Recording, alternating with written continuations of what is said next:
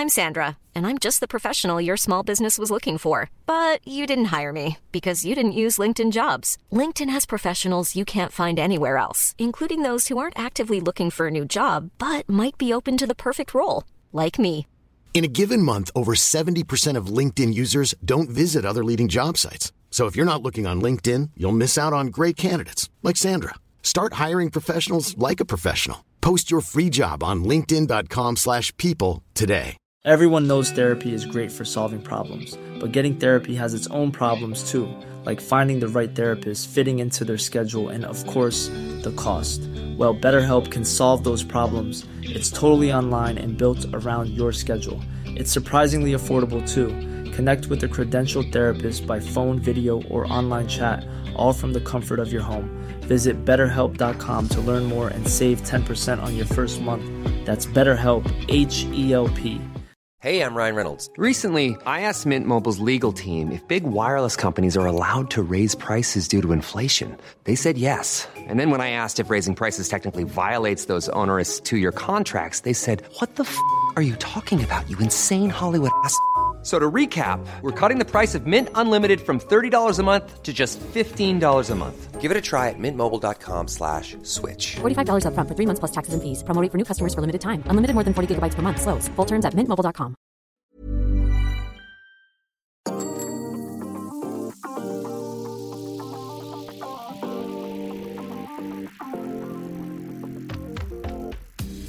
Bienvenue dans Sadera l'émission, le podcast de vélo qui parle d'une course qui euh, démarre d'Italie et qui arrive non pas sur les Champs-Élysées mais à Nice en 2024. Oui, vous Eh avez oui. compris. On va parler du euh, Tour de France 2024. On vient de voir le parcours qui euh, nous a été officialisé tout à l'heure. Nous étions d'ailleurs au Palais des Congrès de Paris pour euh, voir euh, et entendre les propos bien. de Christian Prudhomme et Marion Rousse, parce qu'on n'oublie pas le Tour de France féminin 2024, euh, la troisième édition. Surtout. Et quoi? Tu disais quoi? Et Christian Estrosi surtout. Et Christian Estrosi qui était présent pour faire un, un superbe Théo, discours. Théo a pas mal de choses à dire Ouais. sur Christian Estrosi. Eh bien, avant de parler de tout ça, je vais dire bonjour à, à mes hôtes, euh, enfin mes invités plutôt du jour. Je dis hôtes parce que tu es, avec moi aujourd'hui, Rémi. Bonjour, Rémi. Oui, on vit ensemble. là. Oui, a, bah on a après, mangé ensemble. On a mangé a- ensemble juste après. C'était c'était vraiment très cool. Très très cool. Oui. Euh, par contre, oui. on n'a pas vu le fils d'Anthony Nicolas, Ah, aïe, qui aïe, c'est était vrai. présent, Ça- mais on l'a pas vu. Ça faisait partie de mes, mes points euh, que, qui étaient positifs ou négatifs hein, par vrai, rapport j'aurais à pas cette dû garder la surprise. Tour de France 2024. Et nous, en parlant de quelque cho- quelque chose de mignon, euh, nous avons euh, Théo Barbaducci, avec Oui. bien sûr, Le euh, Le beau qui- gosse de qui a l'émission. passé une bonne demi-heure à essayer de, de se recaler pour qu'on voit ce meilleur profil. Il est de face, du coup, donc ça, Et c'est c'est plus facile. Salut Théo. Salut, c'est important quand même. Le nettoyage du four se passe bien? Tout va bien. Ah, c'est parfait. Jusqu'ici, tout va bien. Ah, bon, euh, c'est ce que se disent aussi les, les coureurs qui ont, ont vu le, le parcours de, de ce Tour de France 2024 parce que voilà, il y en a un petit peu de, de- de partout. Il y aura de la montagne dès le début, de la montagne à la fin, de l'Italie, des chemins, du contre-la-montre. Enfin bref, il y aura un petit peu de tout et on va pouvoir en parler tout de suite. C'est bien sûr le départ. Allez mon petit, on en remet là, on en remet. Je vais pas revenir dans les détails de toutes les étapes, évidemment, puisque sinon, bah, on aurait pris encore deux heures de plus.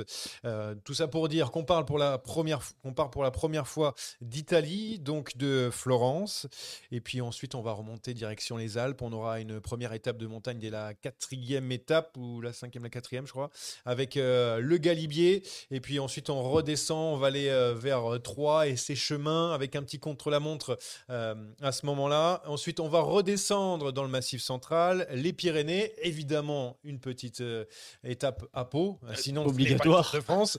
Euh, Pau, les Pyrénées donc, et après on va remonter dans les Alpes et du côté de Nice pour l'arrivée pour la première fois en dehors de Paris, puisqu'il y a les Jeux Olympiques, on ne peut pas arriver sur les Champs-Élysées cette année. Voilà donc le grand résumé de ce parcours. Euh, je vais vous demander euh, messieurs, ce que vous avez retenu. Rémi, toi qui es à côté de moi, c'est toi qui as la priorité. J'en ai retenu que c'est euh, encore une fois très dur en montagne. Et Ouais. que j'ai l'impression qu'aujourd'hui, on est obligé de faire des étapes euh, très difficiles avec euh, un enchaînement de cols assez phénoménaux. Euh, rien que l'étape à Nice, l'avant-dernière étape, enfin, qui part de Nice vers la Couillole, c'est quatre cols. Il y, a la- il y a évidemment le, le Galibier euh, dès, dès le départ ou presque. Dans les Pyrénées, l'étape du plateau de Bay, elle est très solide aussi. Donc déjà, il y a ça qui me, qui me marque. Ensuite, euh, ah, il y a quand même un peu plus de place pour les sprinteurs. Il est un peu plus euh, diversifié. Il y a deux chronos. Euh, alors le dernier, le coton final est quand même assez dur, donc Oui. il sera pas forcément pour les de- spécialistes. De, le dire dans le résumé, contre la montre finale entre Monaco et Nice, Exactement. première depuis 1989, édition qu'on a aussi oubliée comme celle de Elle n'existe 2019, pas. qui n'existe pas évidemment. Et donc il est un peu plus diversifié puisque du coup tu as 60 bornes de chrono, dont un pour pur spécialiste et un peu plus de sprint. Donc euh, voilà ce que j'en retiens. Ça- Il y, y en a un petit peu pour tout le monde. Alors, Théo, qu'est-ce que tu as retenu euh, donc en regardant ces nombreux discours de euh, cette présentation et donc de ce parcours du Tour de France 2024 Alors, pour être très général et dans, dans la lignée de ce que dit euh, Rémi, euh, je le trouve, pour apporter une petite nuance, légèrement moins montagneux que la saison dernière, enfin cette saison-là, 2023. Euh, ça tient aussi, peut-être euh, à ce constat-là qu'a fait Rémi également, qu'il y a un peu plus de, place pour euh, les étapes de plaine et donc les étapes de sprinter. Le retour à deux contre la montre, quand même, c'est notable. Pour- les rumeurs d'avant-présentation, on- le, contre-la-montre euh, qu'il y a en Bourgogne, on ne savait pas si c'était un contre-la-montre par équipe ou un contre-la-montre individuel, ce sera finalement individuel. Euh, donc ça, c'est à prendre en compte également. Et pour moi, la grande quand même originalité, mais ça on le savait déjà, c'est enfin, euh, on va être débarrassé de cette parade sur les champs le dernier jour. Et c'est quand même la grosse originalité de, de ce Tour de France 2024 avec euh, la réparation, il me semble, d'une anomalie. Christian Prudhomme l'a dit dans son discours, c'est enfin un départ d'Italie. Euh, quand on sait l'histoire de, de ce pays avec le vélo et, et ses champions euh, qu'il a vu naître, enfin on part d'Italie et en- enfin c'est cette anomalie est, Et corrigé. Et- C'est vrai que c'est fou. corrigée. Ouais, 100 ans après la victoire de Bottecchia, d'ailleurs, euh, qui a remporté le, le Tour de France euh, donc il y a 100 ans. Euh, voilà, donc c'est assez bizarre. Mais c'est vrai que quand on dit les, les différents Tours de France qui sont partis à l'étranger, c'est assez bizarre. On va y revenir. On va y revenir sur Après, euh, il y a cette beaucoup à partie. dire hein, quand même, quand tu quand tu regardes précisément. Et on, on va rentrer, on va rentrer. Ouais, on va rentrer dans les détails. Euh, je donne moi mes euh, donc euh, ce que j'ai retenu, euh, surtout de la présentation du Tour de France 2024. Alors premièrement, présentation un petit peu trop longue.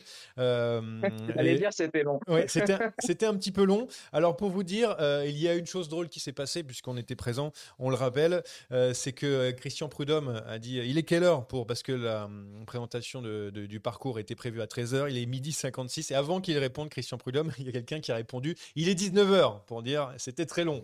Euh, donc ça a bien fait rire dans la salle. Euh, je- Il y a des cocktails à 13h15, donc euh, à mon avis, euh, ça n'a pas été respecté. hein. On les a pas vus, les gars. Ah, on n'a pas non. vu les cocktails, hein Non, mais on n'est pas invité pour Et les ni les petits hein. fours, ni les petits fours. hein, il y a faudra pas aller, droit. euh, au- Ni au a un avec Christian Prudhomme. qu'on n'a pas encore. Ouais, ouais, pas encore. Euh, le trophée du maillot jaune, tu- du coup, qui a été dévoilé, euh, qui est euh, horrible, voilà, hyper moche, Voilà, euh, qui a été créé par ALCL pour euh, après avoir reconduit donc le partenariat avec le maillot jaune, un petit trophée qui euh, sera donné euh, bah, au porteur du maillot jaune. Euh, vraiment pas pas beau du tout. Je vous laisse aller voir. Il doit y avoir des photos. En fait, c'est un maillot qui est euh, dans la résine. Voilà. Je sais pas comment expliquer. Non, vraiment, on, dirait, on dirait un maillot sous verre. Là. Enfin, Ouais, juste qui est tu- chiffonné, tu en vois. plus, il est chiffonné. tout chiffonné.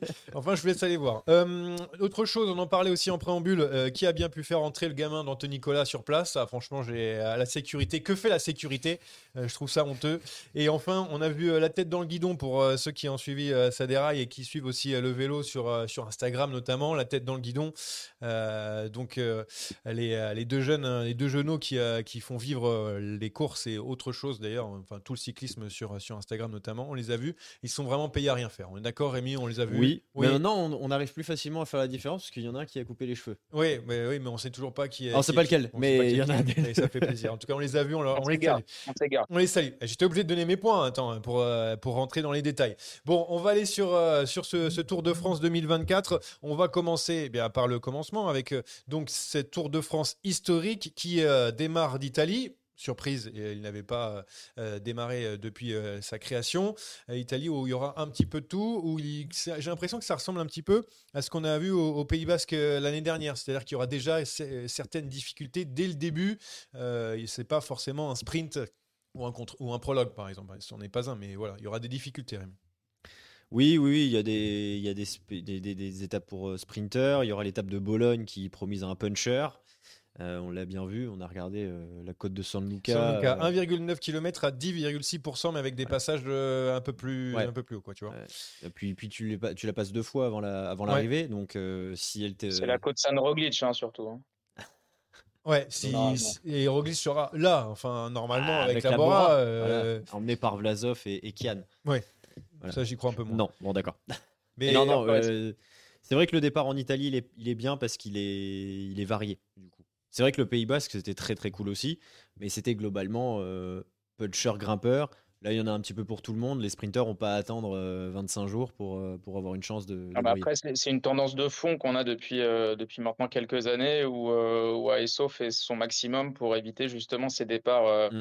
euh, routiniers qu'on avait pendant les années 2000 où on avait 8 jours de, de sprint avant une première étape de montagne où Armstrong explosé tout le monde Je et puis comme ça c'était réglé. Donc euh, non, c'est ça, moi ça fait partie des, des, des, des plus que j'ai de noter sur ce, ce Tour de France. J'ai fait ma petite liste avec mes petits tirets. hein, ah allons-y, allons-y, oui, vas-y. Et, euh, Mais bon, ça, ça reste pas no- non plus une originalité de 2024. C'est-à-dire que c'est, comme je disais, c'était, c'est une tendance qu'on a de, qu'on retrouve depuis ces dernières années.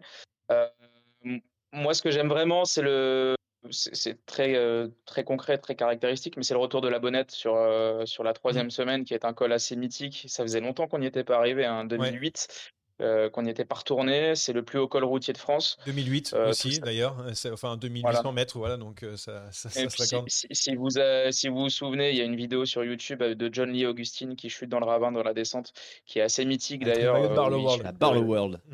Voilà, exactement. Euh, hum, et, et là aussi, ça, ça nous fait euh, revivre un peu des, des souvenirs où on avait des grosses étapes de montagne de plus de 200 km, on passait dans des grands cols, etc. Donc ça, c'est très bien. L'étape de 3 sur le papier, pour moi, est peut-être la plus spectaculaire que l'on pourra avoir euh, en, en termes de, de dramaturgie, en tout cas, parce qu'en plus, on fait le choix de, de faire des chemins blancs à la manière de Paris-Tour, un peu, pour ceux qui ne sont pas au courant. Et euh, je trouve que le choix est assumé en plus parce qu'on n'est pas dans un entre-deux comme on a pu avoir sur le Giro euh, avec des Strade Bianche, mais à moitié. Alors là, on a mis euh, plus de 30 km de, Ouais. de- de chemin. Donc euh, voilà, on assume le côté, euh, le côté classique de cette, de cette journée-là. En plus, l'étape euh, fait près de 200 km au total, donc euh, c'est encore mieux. Juste après le Euh, contre-la-montre de mémoire. Juste après le contre-la-montre. C'est ça. Ouais, c'est ça. C'est ça.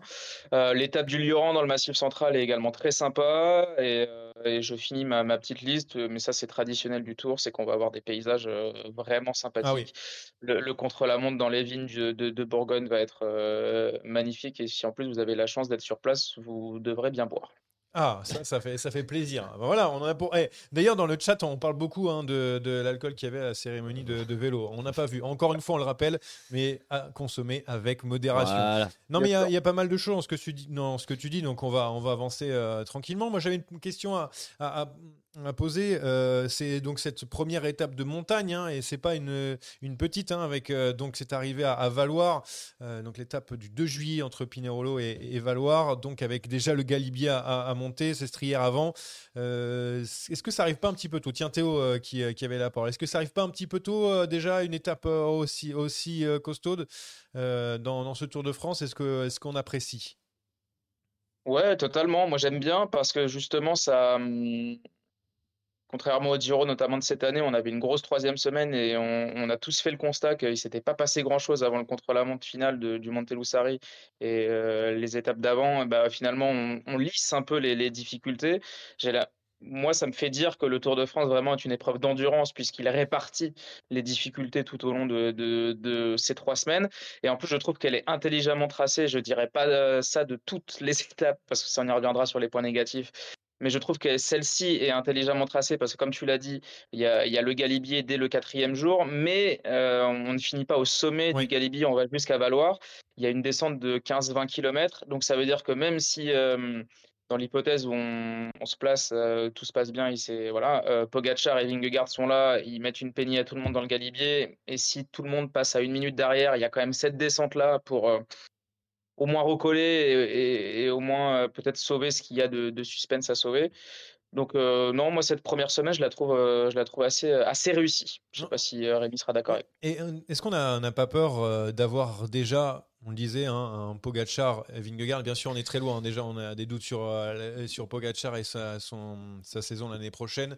Euh, Vingegaard, je pense qu'il sera présent. Mais bon, bref, euh, disons que les, favoris qui vont passer avec beaucoup d'avance, et on aura déjà plié parce qu'il y a cette course au maillot jaune qui est toujours passionnante la, première semaine avec des coureurs, des baroudeurs, des surprises. est-ce que, est-ce qu'on a, est-ce que tu n'en as pas peur que ça annule tout ces premières difficultés dès le début, grosses difficultés On a tous peur de ça de toute façon on avait déjà peur de ça euh, cette année, hein, parce qu'avec bah le départ dans le Pays Basque, alors certes, il n'y avait pas euh, d'école comme le Galibier, mais tu avais moyen de faire des écarts et très rapidement. De toute façon, les sprinteurs n'ont absolument pas vu la couleur du jaune euh, cette, cette année, ni même des baroudeurs, parce que c'est Adam Yates qui, qui est maillot jaune en premier. Donc, et ensuite Inlay. après, c'est Inlay, puis Vingegaard. Donc, de toute façon, ça a été, ça a été très, très rapide mais c'est sûr que euh, même si le tracé il est très cool et que je suis d'accord avec Théo pour dire qu'il y a de la montagne un peu partout et du coup ça, ça permet de, de, de, de, voir faire une course d'endurance comme il l'a bien dit, bah oui,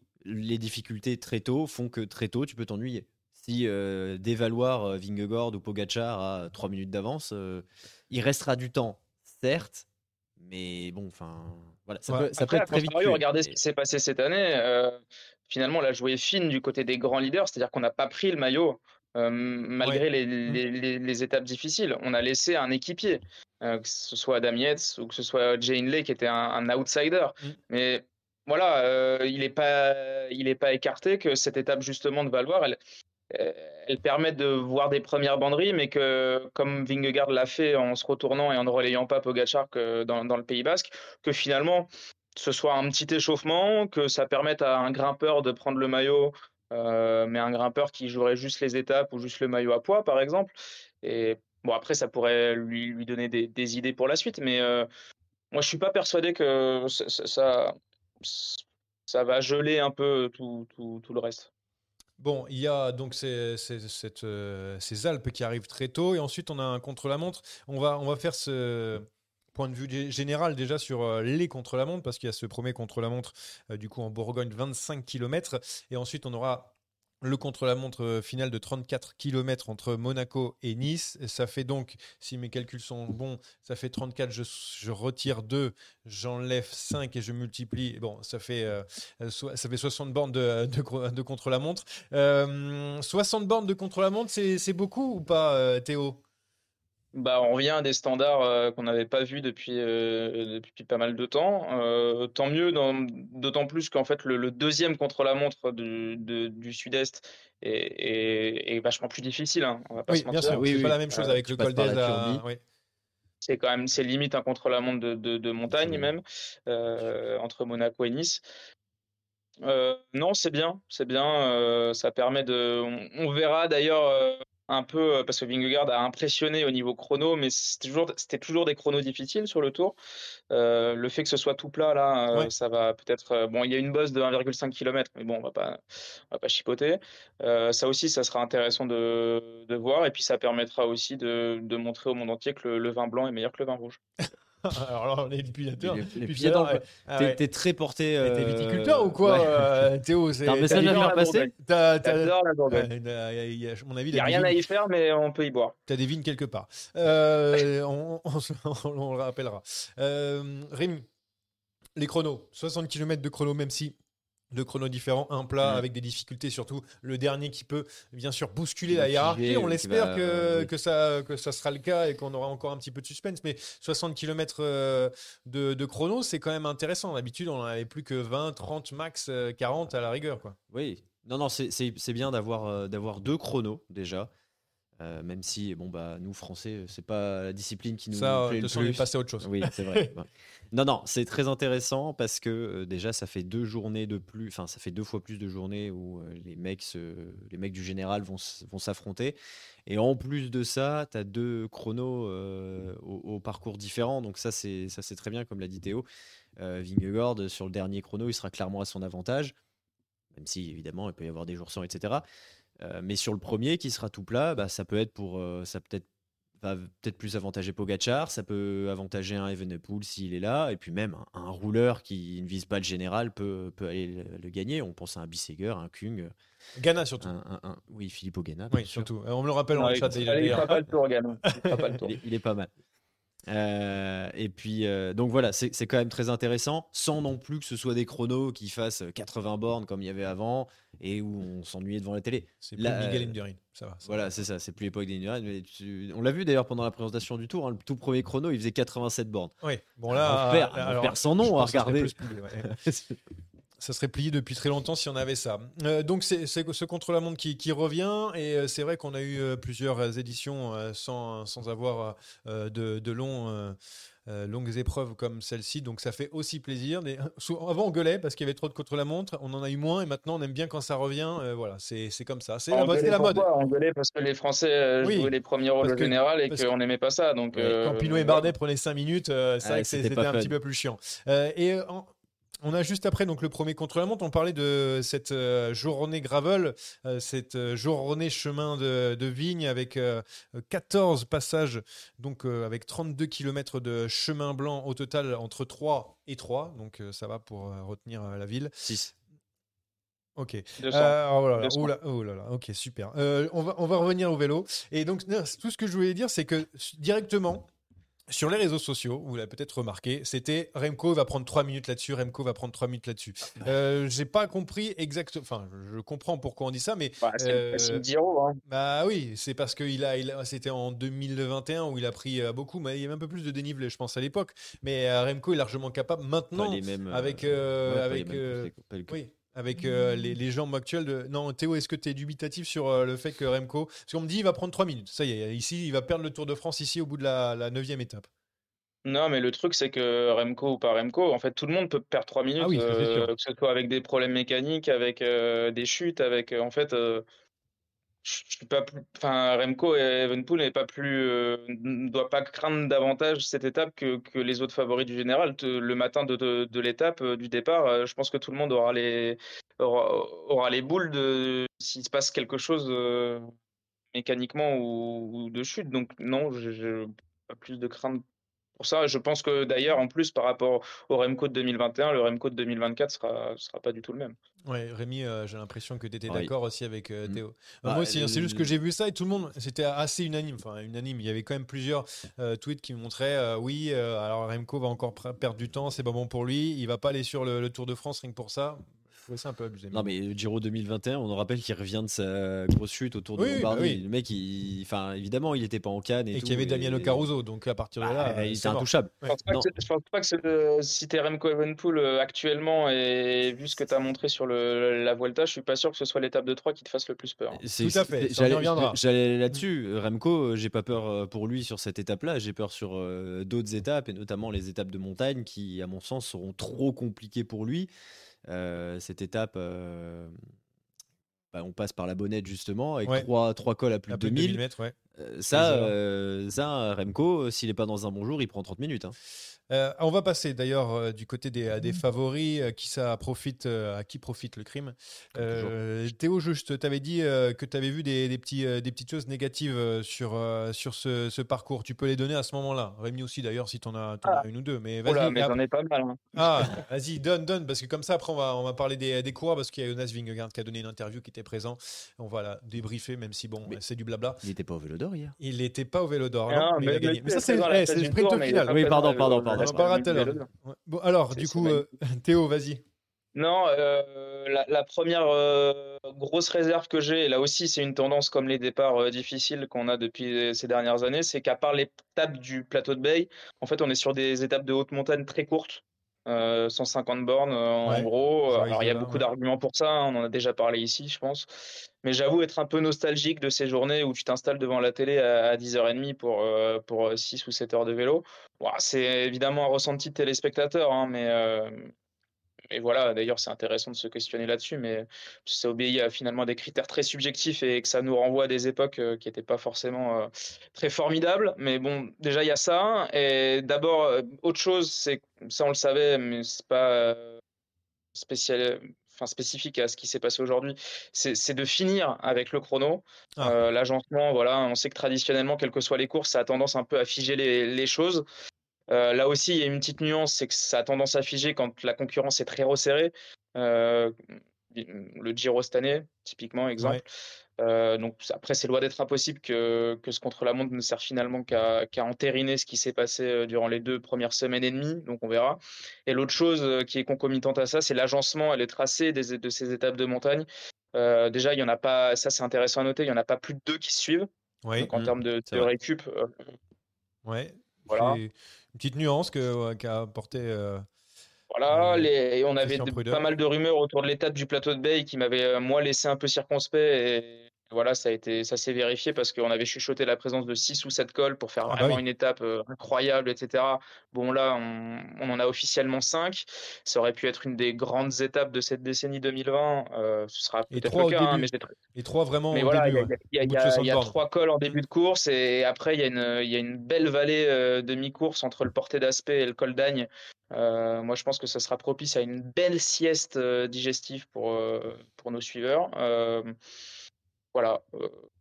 Et puis il y a une différence par rapport à, à ces deux dernières années, c'est qu'on n'a pas euh, d'étapes sur le papier qui pourraient être des chantiers dès le début de course, des étapes Ouais. pour baroudeurs qu'on a eu en- à, à mi-tour de France cette année Ouais. avec Issoire ou Belleville en Beaujolais. Euh, Il y, a un- il y a un retour, comme tu le disais, Rémi, un, un peu un tripartisme classique avec contre-la-montre, euh, étape de montagne, moyenne ou haute montagne et, et sprint. Ouais. Voilà, c'est pas le sujet, mais pour un Mathieu Van Der Poel, par exemple, Ouais, c'est- il y a peut-être euh, là, je c'est du, aura à se mettre sous la dent, euh, d'autant plus qu'il y a les jeux derrière, donc je suis même pas sûr que le tour soit dans un coin de sa tête. c'est peut-être le lieu au Voilà. rang ou mais, mais c'est dès le début c'est un peu plat donc ça, ça va être compliqué Voilà, de mettre il y a ce- partout. je c'est trois. Ça peut être le, le- le bordel euh, comme on a Ah, eu, le- euh, quand, ou le, le bazar gravel. pour être un peu plus. Le, le Lioran, c'est Et puis il y a un autre truc, qui euh, avait- j'ai fini un autre truc un peu anecdotique, c'est c'est le premier samedi du tour où on s'attend à un truc pas mal et en fait on a une étape de sprint à colomber les deux églises. Oui, mais attends, L'histoire. L'histoire. l'histoire est pas n'importe laquelle. Ah, On peut pas tout faire parfaitement, mais, mais je pense que les télés ont déjà, euh, ont déjà noté ce truc-là. Quoi. Oui, il y, a en un termes petit de- doc- il y a un petit doc sur un certain De Gaulle, c'est De Gaulle, euh, qui Voilà. n'est pas un Mm. aéroport pour les plus jeunes, hein, évidemment. Euh, du coup, euh, qui, J'ai euh, été long là. Rémi. ouais, et qui, euh, qui est mis à l'honneur donc pour ce premier week-end. Alors, je donne, avant que Rémi prenne la parole, je donne juste ce qu'on me dit dans le chat. On me dit la Bretagne et la Normandie oubliées, le Grand Ouest. Oui, ça arrive. Oui, non, mais si on commence à dire les, Ouais. les régions oubliées, on n'a pas fini. hein, que- euh, malheureusement. Qu'est-ce qu'on dit d'autre Bon, c'est à peu près tout. On a oublié une partie. Il passe par Euh, Pau, c'est l'essentiel. Oui, du moment qu'on passe par Pau. D'ailleurs, on s'est posé la question pourquoi ils n'arrivent pas directement à l'arrivée finale à Pau. De toute façon, on y va toujours. Mais bon, bref. Rémi, est-ce que tu veux rajouter à cette liste euh, de Théo? Est-ce que tu veux rajouter quelque chose? Non, je vois rien de particulier à rajouter. Je... En fait, le, le- moi, ce qui me gêne le plus, mais là, pour le coup, c'est vraiment un ressenti subjectif, c'est que ce tracé, même si je le trouve plutôt propre, ben, il me fait pas rêver. Tu vois, il me hype pas comme, par exemple, l'année dernière, on était à la Presse, on a, on a vu le- le- la présentation de ce Tour 2023. Le Pays je- Basque donnait envie, en fait. et peut-être que le Pays Basque me donnait plus yeux, envie ouais. que la Toscane, même si euh, j'aimerais beaucoup visiter cette région. Surtout manger, parce qu'on a vu beaucoup de documentaires. beaucoup de nourriture. hein, il y a une grande présentation et beaucoup de nourriture. Ça, ça, on vu, hein, de la ouais. nourriture et du vélo. Enfin, Rémi, les deux étapes de Toscane qu'on a, les deux premières étapes, euh, pour moi, elles ont rien à envier à, Mais, mais elles sont, elles, elles sont, elles sont très belles. Et au Kibel, hein, euh, franchement. Non, mais euh, je suis d'accord avec toi, mais je sais pas. Ça, me- ça, hype- ça me hype moins. Et après, là, je parle du. du, on parlait du départ euh, Pays Basque Toscane. J'ai pas de préférence particulière en plus sur le papier, mais moi, je parle vraiment d'une manière générale. Je sais pas pourquoi. Je je saurais pas dire. Il y a rien en particulier qui me dérange, mais il y a rien qui me hype non plus. On me dit il manque euh, Je, de la je planche des suis d'accord avec toi parce que je trouve également que les, les arrivées au sommet ont un, un caractère un peu de déjà vu, même si le plateau de Bay, ça fait longtemps qu'on n'y est pas retourné. Euh, pff, Saint-Lary-Soulan, le plat d'Alais, c'est pas non plus. euh, voilà. Super dévolu, c'est pas incroyable. C'est vrai. ça. Il y a pas Euh, de. c'est assez roulant, ouais. Voilà, l'année dernière, on avait euh, le Puy de Dôme, on avait, euh, euh, on avait pas mal de Bah, trucs nous de la Lose, peu, La. Lose avec l'altiport voilà, derrière. col de la Lose qui faisait un peu, euh, voilà, exactement. Et là, je te rejoins aussi, euh, voilà, Isola 2000, euh, même si l'étape est incroyable, euh, bah, Isola 2000, c'est pas non plus, euh, pourtant je connais bien, hein, j'ai habité pas loin il y a, il y a très longtemps, mais c'est pas, ça ça résonne pas Tour de France, quoi. Voilà. Donc toi, Même t'es si, euh, T'es de partout, donc t'es de Bourgogne et des Alpes-Maritimes, Théo. c'est bon, bon à savoir. Euh, oui, donc euh, pour euh, ce Tour de France, donc on a fait sur ses défauts, on va dire maintenant, le parcours est tracé. Il ne bougera pas normalement, sauf tremblement de terre. On ne sait jamais, tout peut arriver dans le Tour de France. Mais du coup, ça favorise peut-être certains coureurs. On a parlé de Remco tout à l'heure. On va y revenir sur Remco, mais d'abord, on va à dire donner la parole à Jonas, non, je vais vous lire ce qu'il a dit.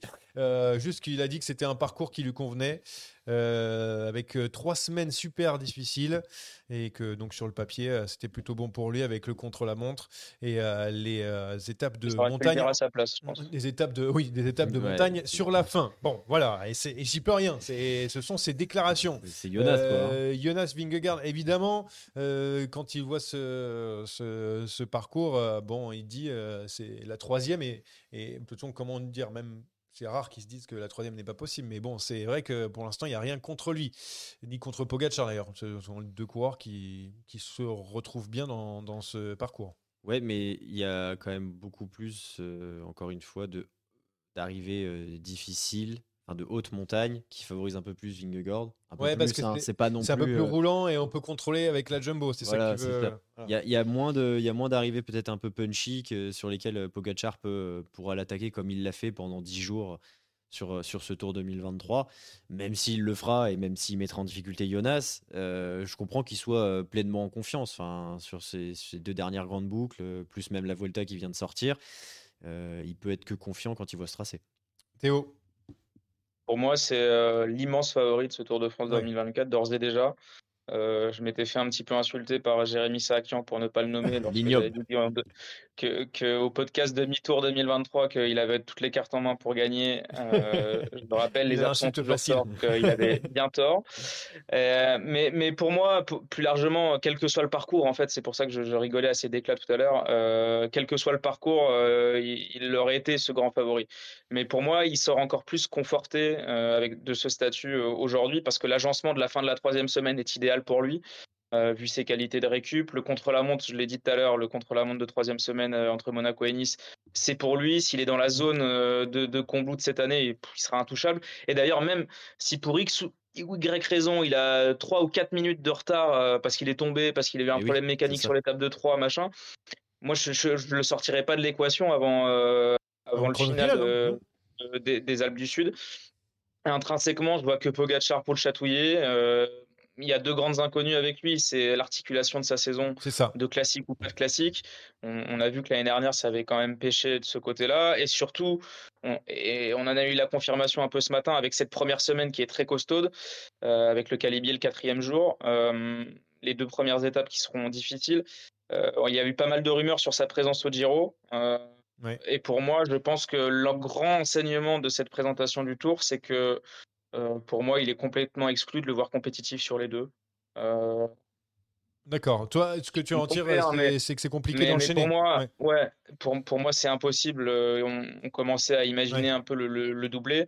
moi, une grande partie en fait du Tour 2024, elle va jouer cet hiver dans les stages de pré-saison chez UAE, avec les discussions avec le staff voilà, pour moi, euh, s'il si, va dans ces deux trucs-là, euh, ça sera compliqué d'aller de, chatouiller Vingegaard. Et puis, comme dit un grand penseur de ce sport, hein, un certain JS, euh, après, l'histoire s'écrit sur la route. Ah oui, l'histoire s'écrit sur la route. Magnifique. Hein, je vous laisse bien sûr aller voir sur X le poète Jérémy Sakian. Depuis hier, il essaie de trouver le moment pour caler cette fin.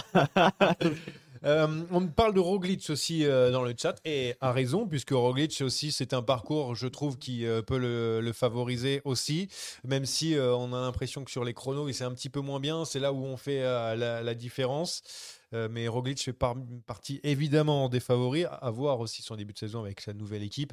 Ah, je trouve qu'il n'y a rien qui le favorise justement. Ah ouais bah non parce que c'est des trucs assez roulants on aura du mal à le lâcher. Roglic c'est quelqu'un qui est non?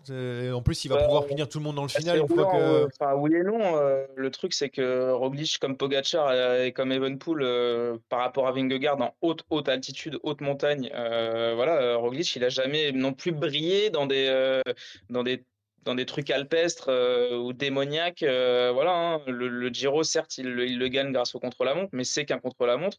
Dans l'étape aux enchaînements de col, on l'a pas vu non plus à son avantage. Ça fait longtemps qu'on l'a pas vu à son avantage dans des grosses étapes de montagne. Il y a justement peu d'arrivées pour Puncher, à part San Luca le, deuxième jour, où tu peux aller prendre des bonifs et tu peux, tu peux aller gagner des victoires d'étape.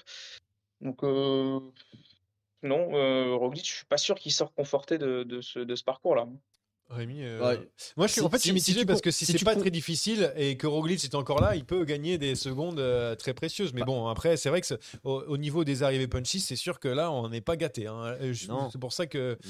euh, Julien Lafilippe n'était pas là notamment à cette présentation. Il n'aurait pas eu grand chose à dire. Non, non, bah Bologne et puis c'est tout. Non, bah. Pour moi, le jour, pour moi, le jour où Vingegaard et Pogacar accélérera dans un, ah dans un color catégorie, Roglic, il est plus là. Hein. Ah non, mais ça, c'est sûr. On est, on est, on est d'accord. Si tu compares par rapport à Vingegaard et même par, rapport à Pogacar, c'est sûr que Roglic, il, ne peut pas être conforté par ce tracé. Par contre, là, aujourd'hui, je vois pas quel est le meilleur troisième homme que Primoz Roglic.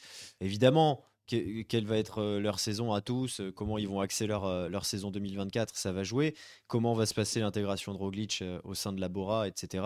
Lui-même, il fait son âge, 34 hein, ans, Roglic, il va sur ses 35 l'année prochaine. Il y a un moment aussi, ça va être, compliqué. Et puis, même si la Bora a une très belle équipe, il sera pas aussi bien entouré qu'à la Yumbo. Donc, évidemment que tout ça, ça fait beaucoup de facteurs et on est à 10 mois du tour, c'est pas aujourd'hui qu'on peut prendre les paris. Mais moi, je vois un, tracé qui permet à Roglic, sans trop de problèmes, à mon avis, d'être sur le podium. Alors, le troisième homme, justement, alors que, juste euh, parenthèse, on me dit une phrase après, Roglic, il est quand même champion olympique du chrono, faut pas l'oublier, on parle pas d'Andy Schleck. Voilà, cette phrase m'a fait oh rire un peu. Euh, ah oui, ça fait mal au cœur. Il est, champion du il est champion olympique du chrono il y a deux ans. Trois ans. Ouais, deux ans, oui. oui. Euh, Remco. Voilà, on va, on va maintenant parler de Remco Evenepoel qui avait fait quand même. Ça fait maintenant un petit moment qu'on est au courant que le Tour de France 2024, c'est son premier Tour de France. Donc mm. là, il, est devant sa télé, Remco. Il est devant sa télé, il regarde la, regarde la présentation du Tour avec euh, Steve Chenel euh, en consultant et il voit le, il, voit le, le parcours qui s'affiche. la montagne d'entrée, le Galibier, ouais, c'est quand même haut. Hmm, du gravel, hein, les chemins, j'ai pas trop aimé la, la, première fois et tout. Du chrono, ça va, j'aime bien. Et puis encore de la montagne. Oh, 2000. Oh, encore 2000 mètres. Oh, 2800. Et on est d'accord que Remco, quand il était devant la télé, était un peu blanc à la fin, non, hein, Rémi? Je, bah, comme on l'a dit tout à l'heure très rapidement, pour moi, Remco euh, ne, ne, peut pas aller sur ce Tour de France avec l'ambition de faire une très bonne place au général. Quand je dis une très bonne place, en gros, c'est un podium. Euh, de toute façon, le voir gagner euh, à la régulière face à Vingegaard et Pogachar actuellement, je ne le vois pas capable. Mais déjà troisième, ce serait très bien. Mais là aujourd'hui, je, pense que ce tracé est trop dur pour Remco. Alors, si on voit le Remco de la Vuelta, c'est génial parce qu'il y aura du spectacle. Il va s'amuser, il va aller gagner des très belles étapes et euh, il, va se, il va se marrer. Il va avoir un, un maillot à poids très certainement. Mais s'il vient avec l'ambition de faire top 3 et top 5, compliqué. Pour moi, c'est pour moi c'est trop dur, trop euh, montagneux et trop haut en altitude pour lui. Ouais, on a vu sur la Volta euh, les difficultés, même si bon, euh, c'est toujours un petit peu différent, la saison, le Covid, etc. Théo, est-ce que tu partages cet avis et est-ce que tu, tu, sens que Remco peut venir s'immiscer dans, dans, ce duel maintenant qui commence à, perdurer? Bah, le problème, c'est qu'on ne sait pas, en fait, véritablement, parce que sa grosse défaillance sur la Volta, elle est quand même imputable à une préparation qui était loin d'être idéale. Euh, il s'est quand même tourné vers ça de manière un peu tardive. Donc, euh, je pense que sa préparation de la Vuelta sera complètement différente de celle du Tour, qui sera l'objectif de son année. Euh, il l'a déjà dit, hein, qu'il courra peut-être un peu moins en, début de saison et qu'il sera full focus sur le Tour. Moi, j'ai envie de voir. J'ai envie de voir. J'y crois pas personnellement parce que j'ai voilà, je, moi j'ai toujours dit que quand euh, Evenpool est arrivé, je trouvais qu'il allait gagner des grands tours, mais jamais le Tour de France. Donc moi je persiste dans cette idée-là. Mais euh, je reste très curieux de, de, voir comment justement il dealera avec, euh, avec ça, parce qu'en fait on ne sait pas trop finalement, parce qu'il y a toujours eu quelque chose pour il y a toujours une nuance pour dire ah ouais mais là il y avait il y avait le Covid donc il n'est pas allé au bout. Là il y avait la préparation elle était un peu tronquée. Donc on va voir Ouais, surtout qu'il est encore jeune, hein, Remco. Il a largement le temps euh, de, de progresser dans, dans tous les niveaux euh, d'ailleurs. Donc euh, on espère le voir, en tout cas sur le Tour de France 2024. J'espère que ça ne l'a pas dégoûté et qu'on puisse au moins le voir sur la, la grande boucle l'année prochaine. Bon, dernière petite question, parce que oui, il faut en parler, parce qu'ils existent, les Français, nos Français dans tout ça. On me pose la question dans le chat déjà. Est-ce que c'est un tracé pour Lenny Martinez, Romain Grégoire ou David Godu? J'ai envie de dire euh, oui, oui, peut-être. Euh, bah, Il y a du chrono, donc ça c'est beaucoup. Beaucoup de chrono, déjà c'est compliqué. Euh, mais euh, bon, pour jouer semaines. quoi? Ça dépend pour jouer quoi Qu'est-ce que peuvent jouer euh, De toute façon, c'est maintenant Bardet. Il a dit c'est bon, j'en ai, j'en ai ras les fesses de, euh, du classement général, je joue les étapes. Bon, ça c'est fait. Euh, du coup, euh, je suis en train de voir Guillaume Martin. On sait, on connaît la valeur de Guillaume Martin qui va faire top 10 en faisant quelques échappées ou voilà, on, on l'adore. Euh, mais ensuite, oui, les fers de lance, du coup, c'est David Godu, Romain, euh, enfin Romain Grégoire. Là, ça va être compliqué parce qu'il n'y a pas vraiment d'étape euh, difficile, mais il Mm. peut toujours sortir euh, du lot à un moment. Et Lenny Martinez. Bon, qu'est-ce qu'on peut tirer tout ça de, pour les Français? Arnaud démarre aussi, on peut dire aussi, évidemment. Bon, Arnaud du côté Démarre. grimpeur, du côté Ouais, peut-être- général. Ouais. Bah, je pense que David Godu sera la meilleure chance, hein, là, indéniablement. Après, Bah, avec, moi, je pense qu'il ira euh, pas. Tu penses qu'il va changer un petit peu Il va nous faire une Pogacar de- en 2024, il va, il va le suivre. T'es content quand Ouais. tu changes et que tu te retapes Pogacar Enfin bref. Théo, toi, t'es plus euh, d'avis euh, qui. euh, J'en sais rien, je- mais. mais D'avis, je veux dire, pas de. Mais je pense que la tôle qu'il a pris la semaine l'année dernière, sans être euh, médisant avec euh, le niveau de David Godu, je pense qu'il en a marre de se prendre des torgnoles par la Jumbo Visma et, et l'équipe UAE. Et je pense que tu as plus de d'espace sur, euh, même si ça reste discutable, vu la démonstration de la Jumbo sur la Volta. Je pense que tu as plus de, de marge de manœuvre pour aller faire un podium, que ce soit sur le Giro ou sur une Volta. Donc, en plus, c'est un parcours du Tour qui lui qui, qui est pas foncièrement euh, euh, compatible avec ses qualités, en tout cas bien moins que sur le papier Ouais. de, de cette année. Donc moi, si après, je suis, je, suis- je suis- je suis pas dans les petits papiers de la Groupama FDJ ni euh, le- dans la tête de David Godu, mais moi, je- si j'avais une année pour aller tester autre chose, euh, ce serait cette année. hein. Ouais, Et surtout quand il a vu euh, ce qu'a fait Thibaut Pinot en Italie l'année dernière, par Ouais, exemple. Est-ce qu'il va avoir le droit Ah, ça, c'est différent. Aujourd'hui, David Godu, tu as Pinot qui est parti, tu as Desmar qui est, de- qui est parti. Romain Grégoire, Lévi Martinez, c'est c'est- c'est Oui, très bon, il faut- d'accord, il mais ils faut ont mettre- 20 ans. Ouais. La tête d'affiche de la Groupama, c'est David Godu. Donc logiquement, il ira sur le tour. Après, je suis d'accord avec toi, Théo. hein. Euh, moi, je le verrais bien essayer d'aller sur une autre, euh, une autre, une autre, un autre grand tour. Malheureusement, j'ai peur qu'il y soit. Donc, euh, je pense que ça va être le- la meilleure chance française. Mais Moi, je pense qu'il y sera, mais de manière euh, électron libre. quoi. Ouais, bah, c'est ce que. pourquoi pas vous- Pourquoi pas Tout le monde est d'accord avec vous dans le chat, c'est incroyable hein, quand même. hein. Il y a le qui dit Quand avec il n'y a les- pas ça à qui, il y a du consensus. Ouais, avec les sponsors et tout, c'est compliqué de ne pas y aller. Voilà ce qu'on dit. On dit aussi qu'il faut que les Français prennent exemple sur les Federico Casar Vauclair. On parle d'un autre temps là, hein, euh, qui euh, essayait d'aller gagner des étapes en échappée. euh, voilà. tu, vois, tu vois, on parlait de, de l'étape de Valoir de la, du quatrième Ouais. jour. Typiquement, un Godu qui part dans l'échappée, qui prend le Bien sûr. maillot, on va lui laisser deux minutes. euh, tu vois, c'est ty- Oui, non, typiquement un mec comme ça qui peut. euh, Voilà, moi je. En effet, je, je, je pense que je ne miserai pas ma saison sur un général du- de, de ce tour 2024 comme il est dessiné là, en tout cas. Donc là, euh, compliqué. C'est vrai, quand on parle du général, on a parlé l'année dernière, on se souvient d'un pourquoi pas podium hein, pour David Godu qui avait fait quatrième il y a, deux, il y a bah, l'année dernière, parce que je, on n'a pas fini la Encore. Ouais, ouais. 2023. ouais. Euh, et donc, du coup, euh, voilà, c'est c'est juste qu'on est un peu plus pessimiste en voyant ce, ce parcours. Arnaud Desmar, pareil, il va être là normalement pour les sprints avec Arkea. Bon, il y a toujours Philipsen, donc euh, bonne chance, les gars, j'ai envie de dire, Mm. Partir de là. Là, c'est Euh, difficile de faire de la prospection sur ouais, un truc c'est ça. euh, dans, dans, Ouais, dans c'est ça, mois. ça hein. peut tourner vite le déjà tellement de choses que. Mais c'est clair que côté grimpeur français, euh, voilà, ça va, ça va être, euh, Ouais. ça va être compliqué. hein. Bon, c'est pour ça qu'on va enchaîner parce qu'on a quand même vu euh, deux présentations, le Tour de France masculin et le Tour de France féminin. On va essayer de- d'en parler euh, quelques minutes, mais on aura normalement un podcast féminin euh, avec une invitée et on pourra en parler longuement. Donc on va on va pas tout détailler. Juste pour vous dire, donc premier départ à l'étranger après la troisième édition, on part de Rotterdam. On a une première étape tranquille. On a on a une journée avec deux mini-étapes. Alors là, ça fait longtemps qu'on n'a pas eu des demi-étapes euh, sur euh, des grands tours. Euh, je n'ai pas le chiffre en tête. Euh, donc, du coup, on aura un, depuis qu'on est né. un petit chrono de 6 km 5. Ouais, je, je pense, oui. Du- on, aura du, on mettra du temps à aller en France parce qu'on aura aussi une journée chantier, une journée classique du côté de Liège avec euh, le parcours que vous connaissez de Liège-Bastogne-Liège. Et donc, on arrivera enfin en France, on passera par les Vosges et ensuite les Alpes avec deux étapes de montagne. Donc, cette année, c'est ce qui va changer avec le Grand Bornand. Et donc, l'Alpe d'Huez pour terminer. Donc, voilà pour ce tracé du Tour de France féminin qui, je trouve, je vous le donne mon avis euh, maintenant. Euh, je trouve qu'il est équilibré. Je trouve qu'il y en a un petit peu pour tout le monde. Après, il y a deux critiques jusque-là. C'est on n'est pas assez en France. Ça, c'était la, la première la même, critique. La même pour moi. Et, euh, et, euh, c'était bah, mais c'est même la, la plus grande critique. Euh, voilà, ce- je, je sais plus, j'ai plus en tête la Je il il trouve un poil dommage pour ce Tour de France féminin qu'on veuille à tout prix reprendre les codes du cyclisme masculin, c'est-à-dire euh, aller forcément sur les routes de Liège, euh, aller forcément sur les routes de l'Amstel, Merci Théo. aller forcément à l'Alpe d'Huez. Euh, on, ça- on a, on a fait le Tour Malais l'année dernière. Enfin, on a, voilà. Ouais, non, mais c'était. en recherche d'identité. Alors après, c'est un produit ASO, donc tu reprends les codes ASO, ça, il n'y a pas de souci. hein, c'est euh, c'est dans la logique des choses.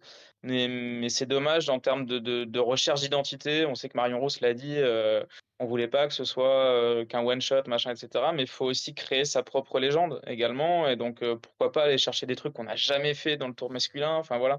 Je sais pas comment ça travaille hein, au niveau du tracé du Tour de France féminin. Ça, je, je pense que Jérémy euh, aurait plus de billes là-dessus.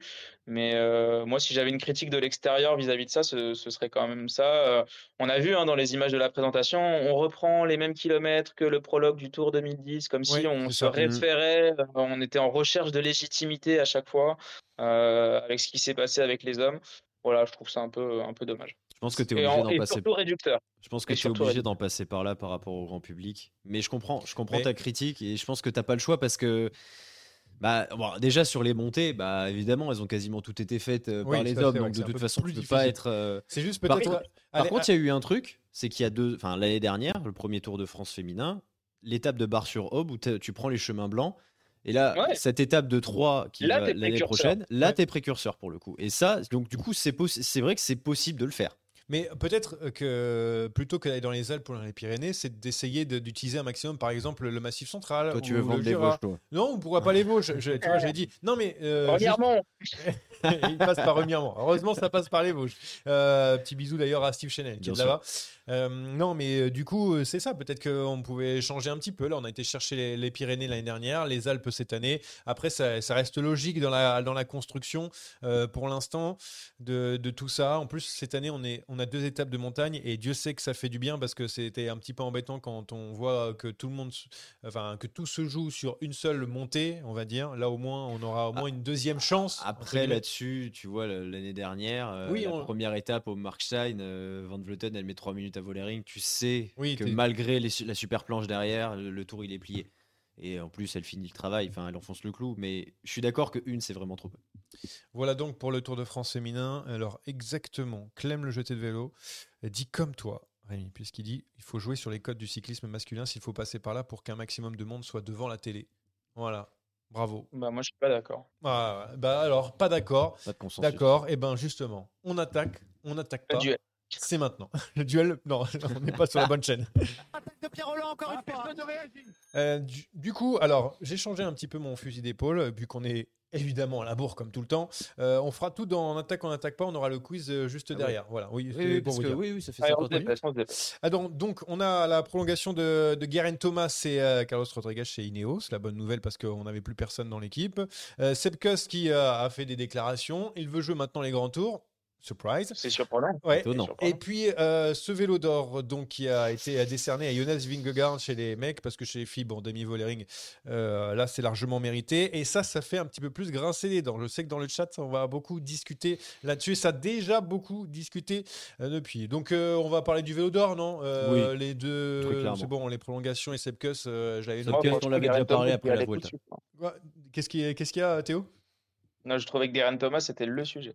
Oui, on sait pourquoi. Ne t'en fais pas. Alors c'est pas c'est pas une critique euh, évidemment euh, des organisateurs de, ce vélo d'or parce que franchement, ça fait quand même plaisir d'en avoir et, que ça prenne un peu plus d'ampleur parce que c'est quand même intéressant de l'avoir à la fin de l'année. C'est juste que euh, on a vu les votes, donc je vais pouvoir donner d'ailleurs les votes. Jonas Vingegaard a eu 142 points. Qui, il devance donc Mathieu Van Der Poel 133 points et Tadej Pogacar 126 points. Nous, on a fait des podcasts en disant c'est qui le vélo d'or C'est Mathieu Van Der Poel ou Tadej Pogacar? Boum On l'a pris, c'est euh, Jonas Vingegaard. Est-ce que ça a beaucoup fait râler? Est-ce que c'est vraiment euh, pas mérité pour Jonas Vingegaard? C'est pas pas mérité. Ah, merci. On parle, on parle d'un mec qui, en 67 jours de course, a euh, eu, comme plus eu comme plus mauvaise place finale une troisième place.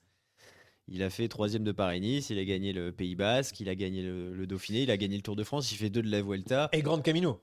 Et le Grand Camino, bien sûr, c'est vrai, pardon. Et, et, et, surtout, il a commencé par la victoire sur le Grand Camino.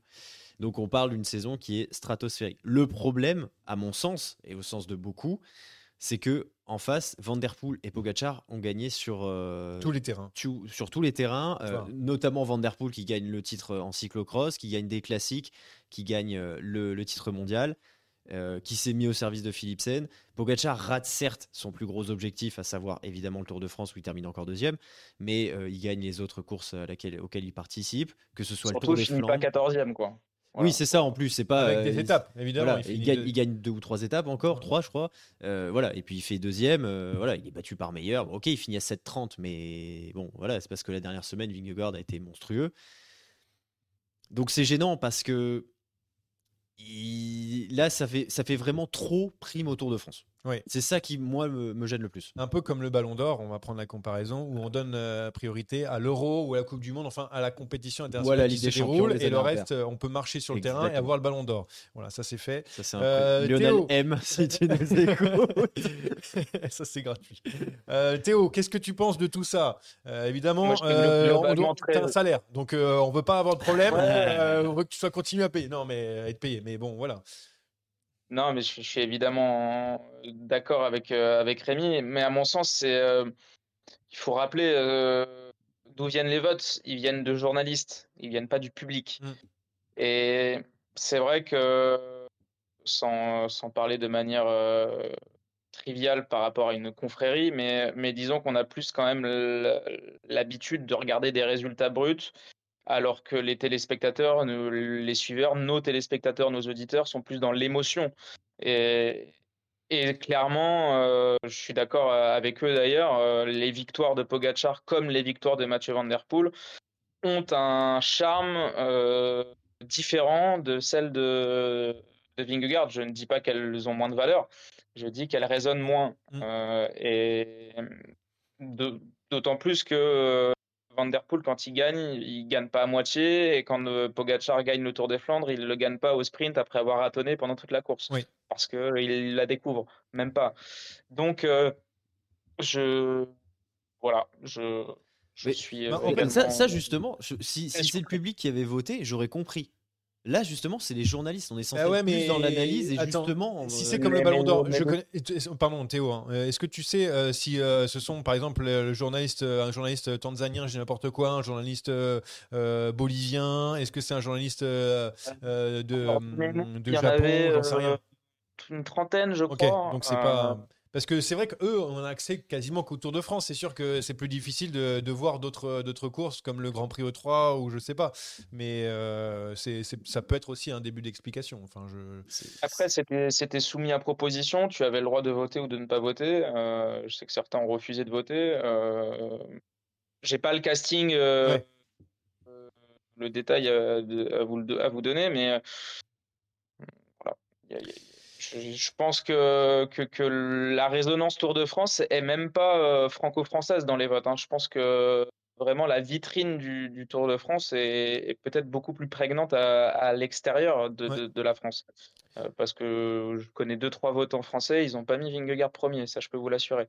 Donc euh, après, on en parle pendant trois jours, mais franchement. euh, Ouais, bah, c'est fait. un épiphénomène. Si vous écoutez le, le message de remerciement de Vingegaard, euh, bon, euh, Oui. entre guillemets, euh, le mec est là à la presse du Tour le lendemain, il peut pas faire le déplacement au- la veille au soir à Paris pour recevoir le, le Ouais, Il trophée. était- il était à C'est que pour l'instant, c'est pas très Ouais. installé, quoi. Voilà, c'est pas une critique, hein, c'est. Mais on souhaite Faut, dans, faut on que souhaite- ça commence en fait. Oui, on le souhaite dans l'avenir. Mm. Euh, de toute façon, c'est pas grave puisqu'il y a les Saderai Awards. Donc à partir de là, on Bien va sûr. pouvoir récupérer un trophée euh, ô combien plus important. Et Il euh, va absolument falloir qu'on aille trouver des trucs en Ah oui, des, des tu vas- trophées en ah, plastique. Nul. Ah, ça, je, Et- je vais et- vous préparer et ça aux petits oignons. pour l'en- l'envoyer au vainqueur des trophées. Surtout, il y aura des rubriques, vous le savez, à rien à voir. C'est celui qui a la meilleure coupe de cheveux, que- un truc comme ça. a- je pense que Tadej a, a déjà réservé son Airbnb dans le 15e arrondissement. Ah oui, chez oui, toi, je pense. Ah, Eh, Enfin, lui, je pense, mais- euh, je crois qu'il a le, le prix déjà. Je, bon, je spoil un petit peu euh, pour euh, plongeon natation. Ça, c'est ça. Je pense qu'il Ah, l'a ouais. Déjà cette année. Il l'a gagné. Euh, malheureusement, euh, derrière, il n'a pas réussi à avoir le Tour de France. Donc voilà pour le vélo d'or. Moi, je dis juste un tout petit truc, c'est que je suis un peu plus déçu pour Mathieu Van Der Poel que pour, par exemple, le Tadej Pogacar, que Mm. je peux comprendre parce qu'il a, il a loupé son, son grand objectif de, de la saison. Parce que Van Der Poel, je ne sais pas ce qu'il peut faire de plus pour, euh, pour le gagner. Mais on paraît, enfin, un Tour des Bah, Flandres. C'est ce qu'on disait, le Tour des Flandres. Oui, tout. mais, oui, mais même en fait, est-ce que est-ce l'a quand même? Je me pose vraiment la jamais question. une saison. Parce qu'il enfin, gagnera pas le Tour de France en fait. Non. Van Der Poel gagnera pas le Tour de France. S'il faut gagner le une Tour de étape, France pour une l'avoir. étape du Tour de France et en plus, euh, je sais Après, pas. les gars, on maillot va pas se mentir, hein, sur ce vélo d'or de, enfin, pour, pour Mathieu Van Der Poel, je pense que c'est le cadet de ses soucis. hein, Oui, mais il a eu quand même Bien sûr. Bien le trophée Eddy Merckx, donc qui euh, euh, permet de, de donner un trophée au meilleur coureur de classique. Donc Mathieu Van Der Poel l'a gagné. Je vous donne le palmarès entier. Donc demi-volering pour les femmes, euh, pour les classiques femmes, Lotte Kopecky. Chez les euh, Français, Christophe Laporte, pas vraiment. euh, Pas très étonnant. Pas, ouais, c'est pas vraiment Bon, pas très étonnant, mais euh, Juste euh, Madouas deuxième euh, devant la bourse. Ouais. Ça, je suis pas très d'accord. Par rapport à ça, euh, je suis pas d'accord du coup. Je- du tout, Juliette Labousse a fait une superbe saison. Madouas aussi, hein, mais attention, euh, on parle quand même euh, euh, de Juliette qui fait top 5 du, du Tour de France. Enfin bref. Et donc euh, Pauline Ferrand-Prévot pour les meilleurs Français hors route. Voilà donc pour le palmarès Oui. entier. Il gagne partout. Oui. Ça, et, c'est pas très euh, et étonnant. Christophe Laporte qui a déclaré d'ailleurs qu'il allait viser un monument l'année prochaine. On lui souhaite, Ah. bien évidemment, juste téléphone avant Nart. Téléphone lui avant, parce que je suis pas sûr Peut-être que ça- Van Aert lui laisse euh, le Tour de Lombardie. Oui, oui, bah, il le fait gagner. Tiens, euh, Paris-Roubaix, il le voit main dans la main, il fait tiens, je te pousse dans le vélodrome. Bien sûr. Le quiz?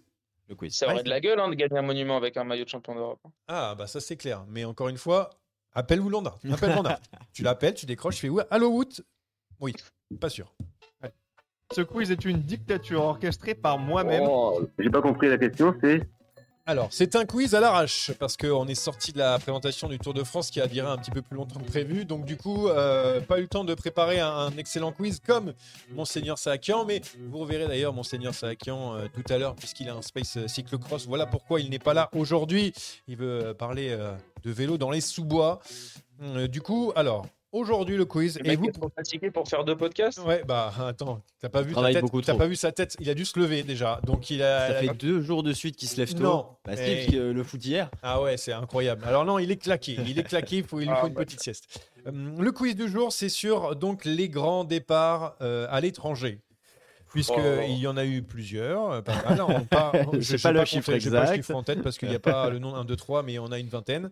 Et donc, du coup, Florence cette année, mais il va falloir trouver d'autres villes. Comment? Eh bien, je vais à chaque fois vous Chacun donner quelques petits indices. Ah. euh, euh, déjà plutôt sur, euh, sur le vainqueur ou euh, c'était une étape en ligne, un contre-la-montre, etc. Après, je pourrais vous donner la date. Et puis ensuite, ça sera plus géographie s'il y a besoin pour les meilleurs d'entre vous. Vous pouvez bien sûr jouer dans le chat. Théo, tu as le droit aussi. Je vais commencer au hasard. Je vais commencer au hasard par le, le premier qui me vient. Et puis, je vais essayer. Alors, déjà, il faut que j'arrive à trouver la bonne date parce que, comme je vous dis, c'est à, à l'arrache. Donc, du coup, euh, je vais devoir taper à chaque fois le tour. nanani, Le quiz, il va durer 25 minutes. Donc, Putain, la vache. grand départ. Hum. Grand départ donc d'une ville extérieure à la France. Euh, nous sommes partis euh, cette année-là d'une d'un pays qui, euh, qui euh, a vu plusieurs fois le Tour de France. On cherche quoi Une date? Ouais, non, c'est la ville qu'il faut chercher.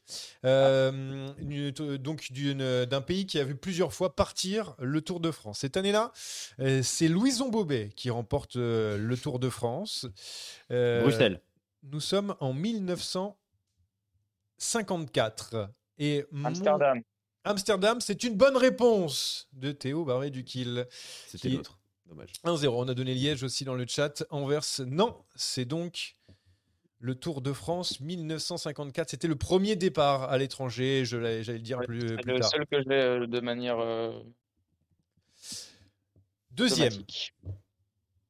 Donc, évidemment, départ à l'étranger. C'est un Tour de France atypique, bien connu de tout le monde, même si on démarre de l'étranger, d'ailleurs avec un, un prologue, un contre-la-montre de 7,8 km gagné par Eric Brocking. Mais Brocking n'est pas euh, de la nationalité de, de la ville, enfin du pays de, euh, de départ, où on a fait trois journées dans ce même, Berlin ce même pays. Berlin, ce n'est pas bon. C'est un Tour de France qui est remporté et qui se termine par un contre-la-montre avec un changement de leader à la fin.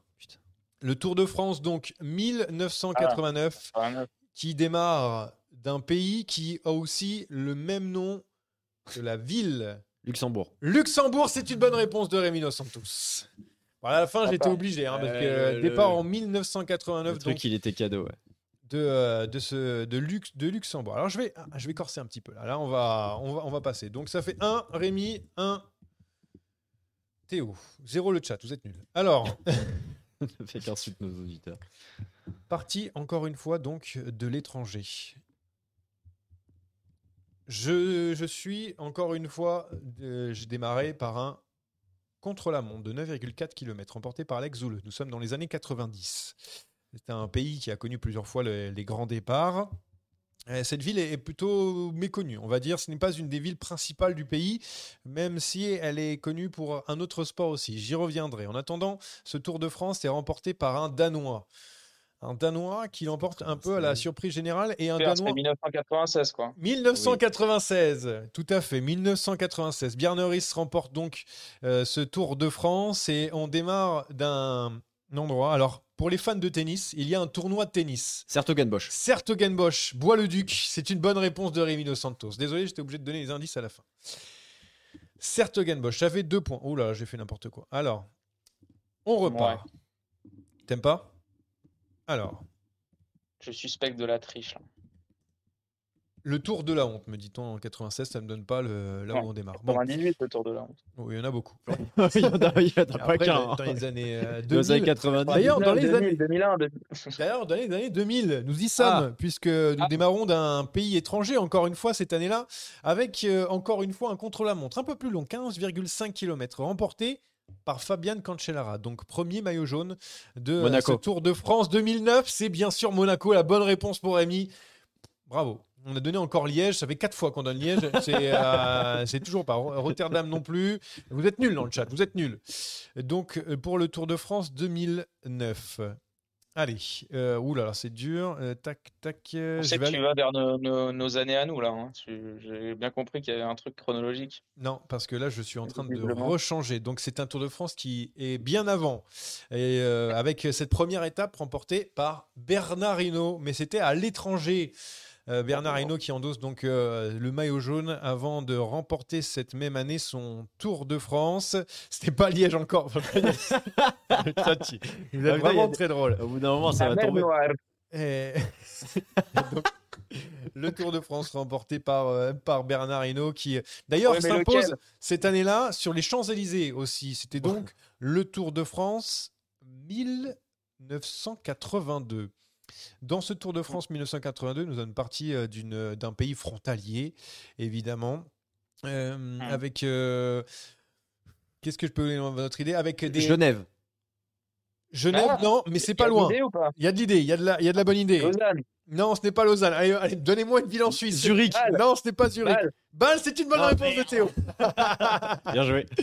Je- J'allais chercher, j'allais dire Roger Federer et tout, mais vous avez trouvé Berne. Non, c'est pas bon. Euh, allez, euh, j'en fais encore deux, trois. T'as combien de points, toi 4 Seulement 3 3-2. Alors, euh, j'en fais encore. Allez, tac. J'en fais 3. Ok J'en fais 3 et, c'est- et après on arrête. Euh, donc, nous sommes. Et voilà, je me suis gouré encore une fois. Oh, c'est long. Le ça. quiz Ah en direct, c'est particulier. Ah oui, je vous l'ai dit, je l'ai pas préparé. J'arrive, j'anticipe. Bonne réponse. Raccoon a donné la bonne réponse. C'était Liège, le départ en 2012, donc avec le chrono remporté par Fabien. Cancellara. Voilà ce que je voulais. Quoi On n'a pas, on pas le droit en fait. Euh, C'était bien Liège. Un point pour le chat. Enfin, ça nous enlève un. Ensuite, euh, je suis parti. Ça compte en plus. oui, bien sûr, j'anticipe, il y a marqué. Euh, je suis donc un Tour de France bien particulier parce que c'est la seule fois que je démarre de, de ce pays. C'était euh, dans les années 90. Cette année-là, Chris Boardman remporte euh, Dublin. ce prologue. C'est Dublin, c'est une bonne réponse de Rémi qui s'envole. Et on va terminer par un petit dernier, voilà, pour, euh, pour le plaisir. C'est pas Liège, non, dans le chat, merci. Allez, le dernier, Rémi a déjà gagné, vous avez compris. C'est Bastogne. On me dit son émo. Ce n'est pas Bastogne. C'est donc un Tour de France qui est un peu plus proche que nous, avec euh, une première étape remportée par un sprinter. C'est donc un sprinter qui a eu le maillot jaune sur euh, ce Tour de France. C'est gagné déjà. C'est gagné dans le chat, c'est Leeds, euh, puisque Marcel Ah, Kittel Leeds. remporte. Et euh, j'allais dire que c'est des favoris avaient euh, chuté. J'étais lors- parti sur. Bah, tu vois, j'étais parti sur Francfort. De toute façon, moi, j'ai dit des années un 2010, contre-la-montre. tout le monde donne Utrecht, Leeds. En fait, on donne tout dans Oui. random. Oh, il bon. rentrera pas dans les annales, hein, ce quiz, on va pas se mentir. non, mais euh, victoire de Blel Kadri, Blel Oh, bah à. Gérardmer. Ouais, j'ai complètement bugué euh, cette année-là. Voilà donc pour ce, ce quiz. Je sais que d'habitude c'est Jérémy qui, euh, qui les fait. Et heureusement d'ailleurs. Euh, mais bon, j'en ai prévu un à la fin. Vous avez pu jouer, vous avez pu perdre, puisque c'est Rémi qui remporte ce quiz. Et on va tout de suite Bravo, passer au. Paris pour le Tour de France 2024. Non, je rigole. On va s'arrêter. Euh, merci euh, les gars d'avoir été avec nous. Et, pff, voilà, je suis hyper fort. Euh, N'oubliez pas, ce soir, 20h, comme tous les mercredis soirs, vous retrouvez Jérémy et Anthony. euh, Au qui petit-déj pour Jérémy. Ouais, au petit déj Ouais, pour Jérémy, près, ouais. qui sont bien plus pointus que lors des podcasts euh, sur euh, Ça déraille. Surtout Anthony. hein. Oui, c'est c'est vraiment. euh, Il y a du travail. Il regarde les courses, quoi. Voilà, c'est ça. déjà, déjà, voilà, ça regarde un petit peu. Euh, du coup, on me dit que Blel Kadri, on peut le rencontrer au décathlon de Colomiers près de Toulouse. Merci pour l'info. Très bien, très bien. c'est sûrement vrai. raison, Mais moi, c'est des petites infos comme ça, moi j'adore. Eh, donnez-moi-en, hein, c'est c'est comme ça qu'on veut.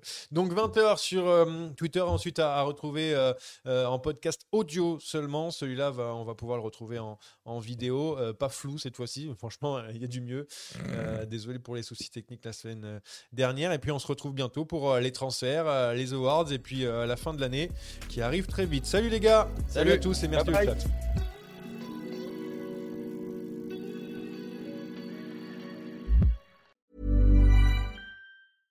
Mom deserves the best, and there's no better place to shop for Mother's Day than Whole Foods Market. They're your destination for unbeatable savings, from premium gifts to show-stopping flowers and irresistible desserts. Start by saving 33% with Prime on all body care and candles. Then get a 15-stem bunch of tulips for just $9.99 each with Prime. Round out Mom's menu with festive rosé, irresistible berry chantilly cake, and more special treats. Come celebrate Mother's Day at Whole Foods Market. When you make decisions for your company, you look for the no brainers. If you have a lot of mailing to do, stamps.com is the ultimate no brainer. Use the stamps.com mobile app to mail everything you need to keep your business running with up to 89% off USPS and UPS. Make the same no brainer decision as over 1 million other businesses with stamps.com. Use code PROGRAM for a special offer. That's stamps.com code PROGRAM.